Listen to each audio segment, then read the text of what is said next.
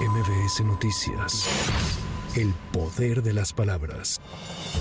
Luego de su designación, Lenia Batres Guadarrama rindió protesta la tarde de este jueves ante el Pleno del Senado de la República como nueva ministra de la Suprema Corte de Justicia de la Nación por un periodo de 15 años. Cabe recordar que al no lograrse los acuerdos para que el Senado realizara la designación de la nueva ministra, todo quedó en manos del presidente Andrés Manuel López Obrador, quien remitió el nombramiento a la Cámara Alta. Durante su comparecencia ante los senadores, Lenia Batres se pronunció por impulsar un cambio profundo en el Poder Judicial.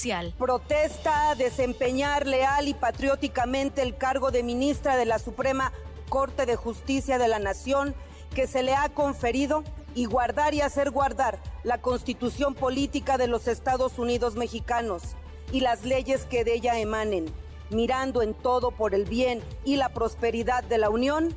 Y protesto. Si no lo hiciera así, que la nación se lo demande.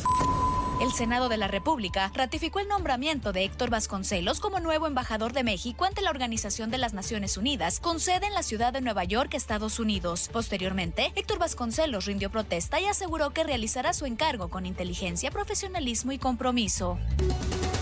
La Secretaría de Seguridad del Estado de México confirmó que al menos 10 personas están desaparecidas tras el enfrentamiento ocurrido el pasado viernes en Texcaltitlán. Se desconoce si estas personas fueron privadas de su libertad por el cártel de la familia michoacana o si salieron del municipio por su propia voluntad derivado del clima de inseguridad. Es la voz del titular de la dependencia, Andrés Andrade.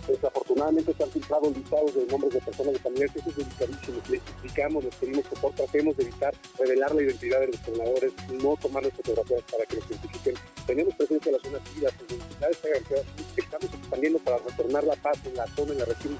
Hay una información corroborada que tiene carpeta de investigación de fiscalía del Estado, pero estamos estimando que son aproximadamente encima, arriba de los 10. Arriba de 10 personas son las que todavía tenemos localizadas y estamos analizando cuál es el estatus. ¿Hay alguna situación delictiva o es un tema de sustracción voluntaria por la situación que vivieron? Por su parte, la gobernadora de la entidad, Delfina Gómez Álvarez, inició este jueves la entrega de apoyos a los pobladores de Texcapilla, así como recursos para las familias de las víctimas mortales y lesionados.